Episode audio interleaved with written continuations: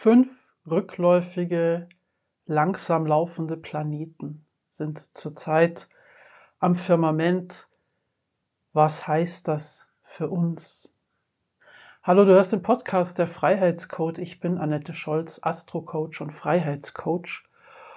Und nachdem das doch gerade eine ziemlich geballte Ladung ist, die uns auch noch ja ein kleines Weilchen beschäftigt, ähm, wobei wir uns jetzt langsam auch in die Auflösungsphase bewegen. Also das Ganze ist schon eine Weile, ähm, zumindest einzelne langsam laufende Planeten sind schon eine ganze Weile langsam rückläufig.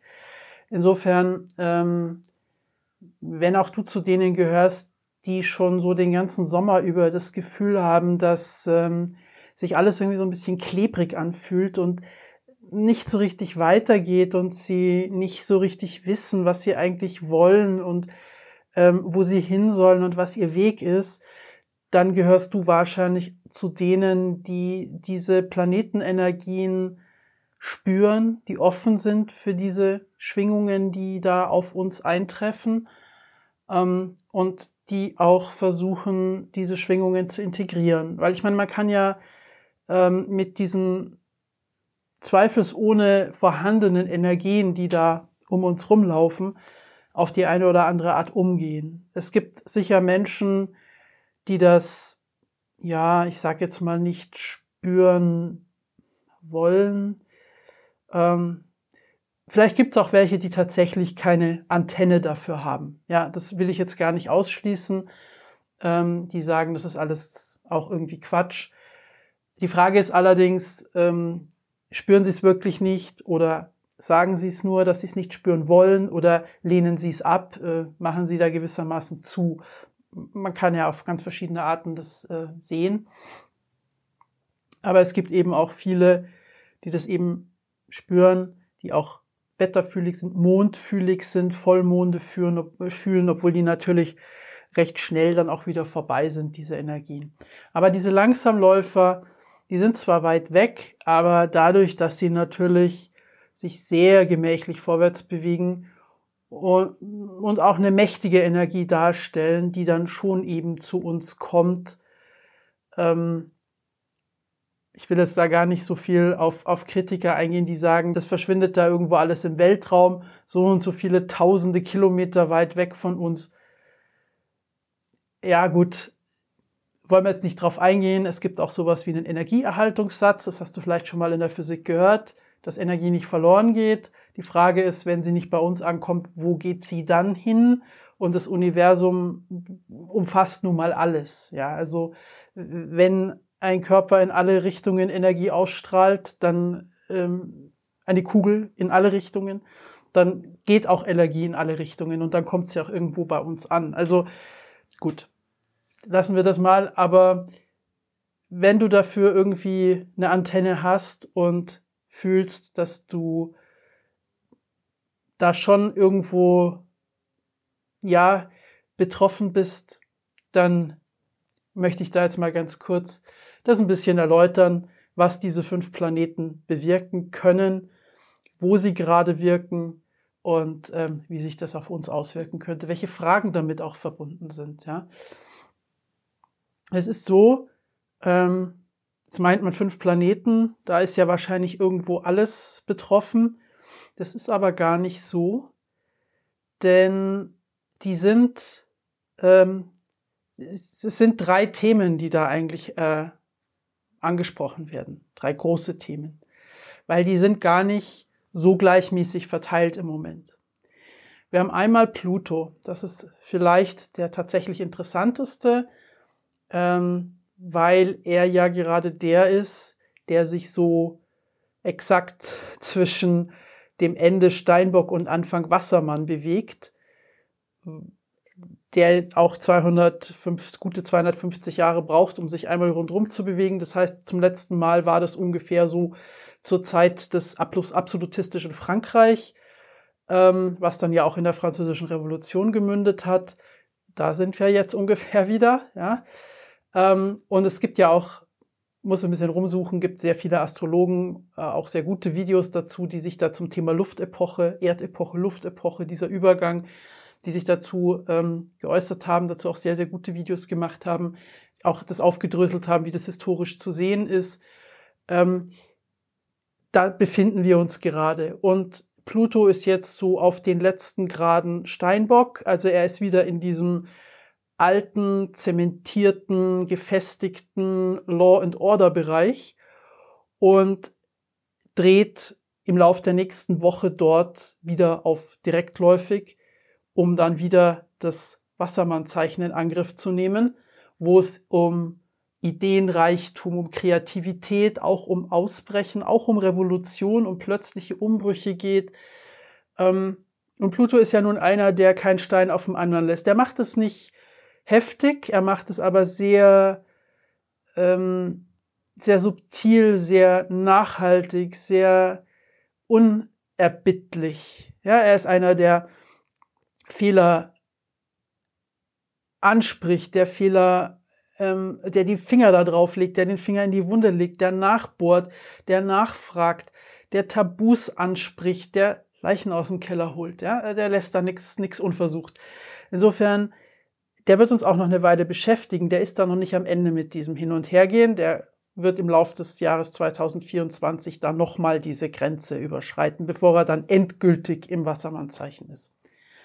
Und da dann das Thema Umbruch, Neuentwicklung, Aufbruch in, in neue Ideen, äh, solche Sachen, dann genauso nachdrücklich behandelt, wie er jetzt das Thema Law and Order behandelt, ja, und in die letzten Jahre, Jahrzehnte, wo er da im Steinbock-Zeichen war. Es war ungefähr seit 2008, ähm, wo auch das Thema Finanzen und diese ganzen Dinge, die er da wirklich auch, glaube ich, sehr äh, extrem bearbeitet hat und was er da bearbeitet hat, ich denke, da wird uns das Ausmaß erst bewusst werden, wenn er das Zeichen verlassen hat. Das ist übrigens ganz oft so, dass bei den Langsamläufern ähm, auch im eigenen Leben, wenn die so über einen drüber laufen, über ein Thema laufen, das Thema bearbeiten, dass man das in dem Moment gar nicht, ähm, dass man da denkt, man hat keine Lösung oder was hat das jetzt gebracht?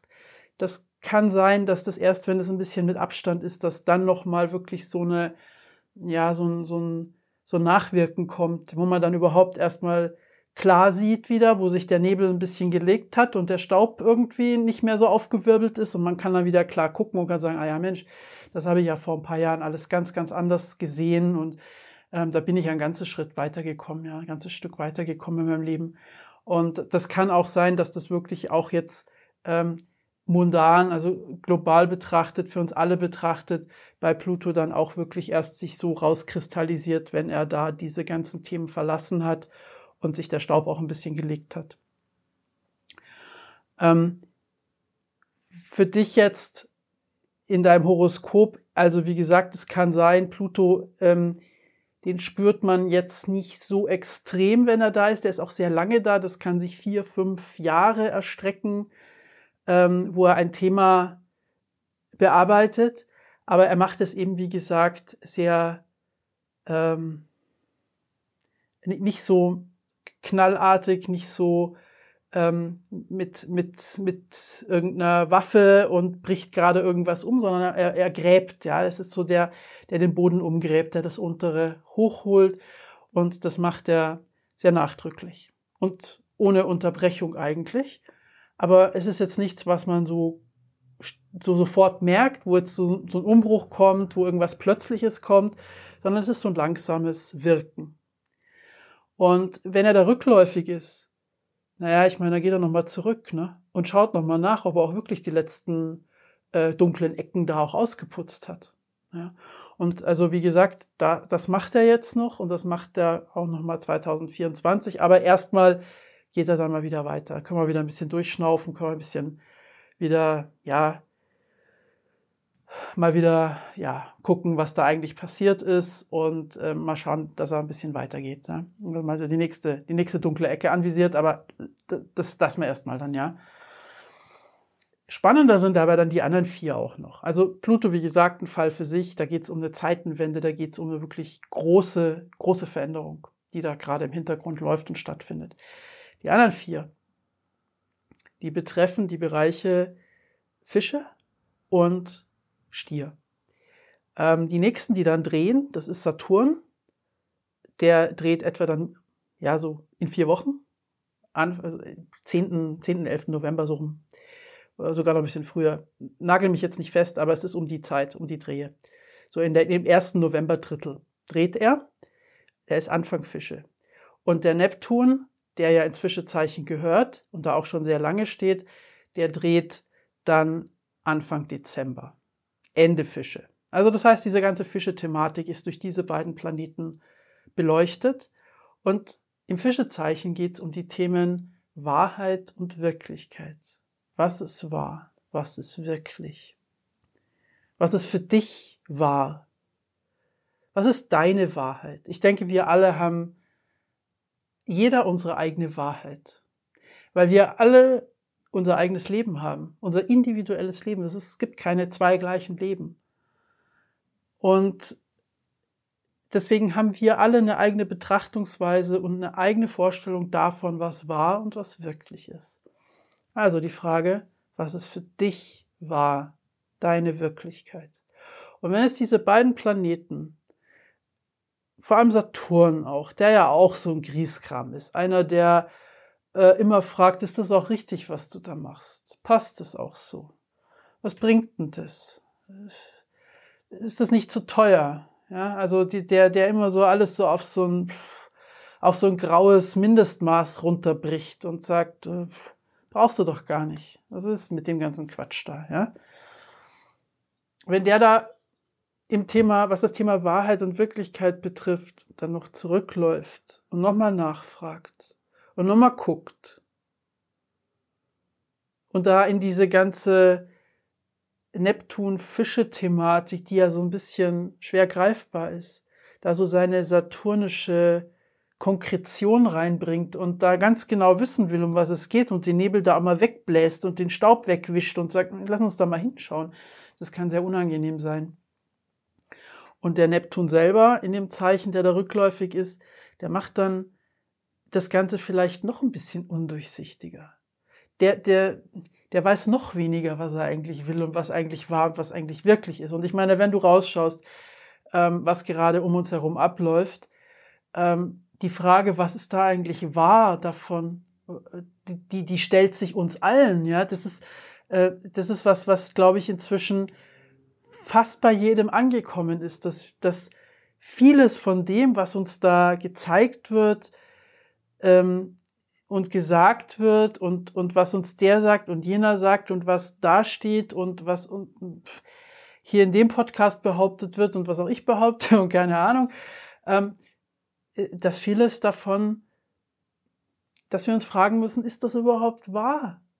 Wir können es auch gar nicht zum Teil nachprüfen. Und das ist genauso diese Thematik, die da dahinter steckt. Und da ist eben vielleicht auch tatsächlich Saturn gerade, der da jetzt in dieses Fischezeichen eingetreten ist, gar nicht so verkehrt, weil der nämlich tatsächlich da mal ein bisschen pustet und sagt, lass uns da mal nachschauen, ja, was da wirklich wahr ist. Und ich denke, auch das wird sich jetzt, ähm, der ist noch sehr am Anfang dort, ist jetzt eine Zeit wieder zurückgelaufen ähm, wenn der jetzt da in dem Fischezeichen Fahrt aufnimmt und ähm, das Ganze mal ein bisschen auf seine Art beleuchtet, ich denke, auch das kann uns insgesamt und auch in einem Leben sehr gut tun. Ja, auch Saturn, also ich, ich, er ist immer so als der, der sehr schwierige Planet, der Schicksalsplanet dargestellt. Ja, er kann sehr, sehr ätzend sein, wenn er gerade irgendwo in einer Spannung steht, aufs eigene Horoskop auf ein Thema deutet und dieses Thema dann auch da bearbeitet wissen möchte, das kann sehr ätzend sein. Aber auf der anderen Seite, er ist natürlich einer, der diese ganzen Illusionen wegpustet, der, ähm, der, der, der irgendwo die rosa Brille dir von der Nase schlägt und sagt, nimm mal dein Leben realistisch, guck doch mal richtig hin, was da eigentlich Sache ist. Und im Nachhinein muss man sagen, kann das sehr, sehr, sehr heilsam gewesen sein. Und ja, also kann man immer alles so und so sehen. Ne? Kommen wir noch zu den letzten beiden, die dann Anfang Januar und Anfang Februar die Richtung wechseln und dann sind auch endlich mal wieder alle irgendwie direktläufig. Dann haben wir diese Rückläufigkeiten erstmal wieder ein bisschen los. Merkur wird zwischendurch auch nochmal äh, äh, rückläufig, aber das ist nochmal ein anderes Thema. Der macht das dreimal im Jahr. Äh, das sind kleinere Herausforderungen. Ich bleibe jetzt hier mal bei den, bei den großen, nur falls jemand sagen würde, da stimmt noch was nicht. Ja, ist richtig. Ähm, Saturn, ne Quatsch, ähm, Jupiter und Uranus sind im Stierzeichen. Jupiter ähm, dreht Anfang Januar und Uranus dann Anfang Februar im Stier. Gut, Jupiter ist ja, wenn er harmonisch steht, das große Glück. Ähm, wenn er in einem Spannungswinkel steht, kann er auch die große Übertreibung sein. Das sollte man ähm, sich keine zu großen Illusionen machen, der kann sehr extrem übertreiben. Und ähm, wenn der jetzt nun im Stier rückläufig ist, hm, im Stier geht es um die Themen sichern, festhalten, loslassen. Da geht es um Versorgung, um Körperlichkeit, um Nahrung, um ähm, Gesundheit auch, also um, um, wirklich um das Physische, um das auch um Geld, ähm, um diese Sicherung, diese Existenzsicherung. Aber dann eben auch darum, woran halte ich fest und was darf ich, was muss ich unter Umständen loslassen. Gut, jetzt haben wir der Jupiter, der ist jetzt vermutlich noch nicht der ganz schwierige in dem Zeichen, aber er hat natürlich schon die Tendenz, da vielleicht zu viel zu wollen, zu viel zu horten, vielleicht auch mal ein bisschen zu schnell loszulassen, nicht nur loslassen, sondern wegschlagen. Und dazu kommt, dass Uranus da auch ist. Die sind beide ungefähr so in der zweiten Hälfte des Stiers und die sind auch gar nicht so weit auseinander. Ähm, die bearbeiten gerade schon so die gleichen Themen. Ja, auch also wenn es jetzt bei dir im Horoskop irgendwo um eine Sache geht, wo du dich fragst, festhalten, loslassen, ist das ein Thema für dich? Wenn ja, in welchen Bereichen? Ähm, Uranus kann ja dann ist er einer, der das dann sehr schnell macht. Uranus ist auch einer, der übertreiben kann. Ja, ist auch einer, der, der da mal nicht nur loslässt, sondern wegwirft. Und dann hinterher sagt, Mann, hätte ich vielleicht noch mal gebraucht. Ne? Ähm, deswegen die beiden, also auch Jupiter, er mildert es vielleicht ein wenig ab. Und ähm, er ist vielleicht auch einer, der das dann gelassen sehen kann, wenn Dinge mal losgelassen werden und ja, vielleicht zu viel war dann lacht er vielleicht drüber. Ähm, der Stier hat natürlich auch äh, die Tendenz, dass er sagt, na ja gut, ich habe ja mein, meine Existenz gesichert. Ich habe ja drauf aufgepasst. Also ich kann mir vielleicht eine Sache, die ich jetzt weggeworfen habe, auch mal wieder neu kaufen. Dann ist sie neu, dann habe ich was Schönes. Also auch das äh, gehört dazu. Ähm, aber trotz alledem, diese Thematik festhalten, loslassen, das ist dann was, was uns natürlich jetzt im Gesamtkontext von diesen fünf äh, Rückläufigkeiten ähm, beschäftigt, aber das wird uns dann natürlich so von, ich sage jetzt mal, Dezember, Januar noch mehr beschäftigen, wenn es dann nur diese beiden Planeten sind, die da noch rückläufig sind, die noch da ihre, ihre Leuchte drauf zeigen und, und, und sagen, ja, äh, äh, lass mal gucken, ja, was, was hältst du da vielleicht unnötigerweise fest? Wo tust du dir da was an, ähm, wo du krampfhaft irgendwas aufrecht erhältst, was längst überholt ist, was längst äh, aus deinem Leben draußen ist, was, was sich längst überlebt hat? Auch das ist natürlich die ganze Zeit über jetzt dann auch ein Thema und wie gesagt, wird dann nochmal zum, um den Jahreswechsel und im Januar äh, deutlicher. Aber hiermit hast du jetzt mal so ein bisschen die, diesen groben, diese grobe Einschätzung. Ich habe das in meinem letzten Newsletter versprochen, dass ich darüber nochmal auch was sage. Und es war mir jetzt auch ein Anliegen, das mal so zu sagen. Ähm, wenn du mein Newsletter noch nicht abonniert hast, den kannst du gerne unter scholz.coach abonnieren.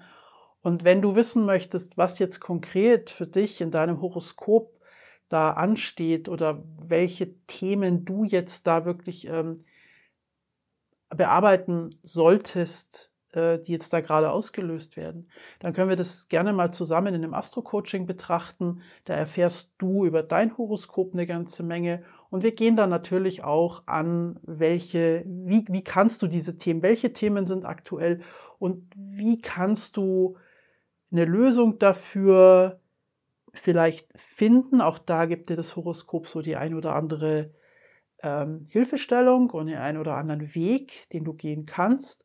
Und dann gucken wir natürlich in dem Coaching, wie du auch diesen Weg dann einschlagen kannst, welche Möglichkeiten du hast und welche Schritte du da nach und nach gehen kannst. Ich würde mich freuen, von dir zu hören. Du findest meine Kontaktdaten unter meinem Video. Und ansonsten verabschiede ich mich für heute. Fühl dich begleitet und bis bald.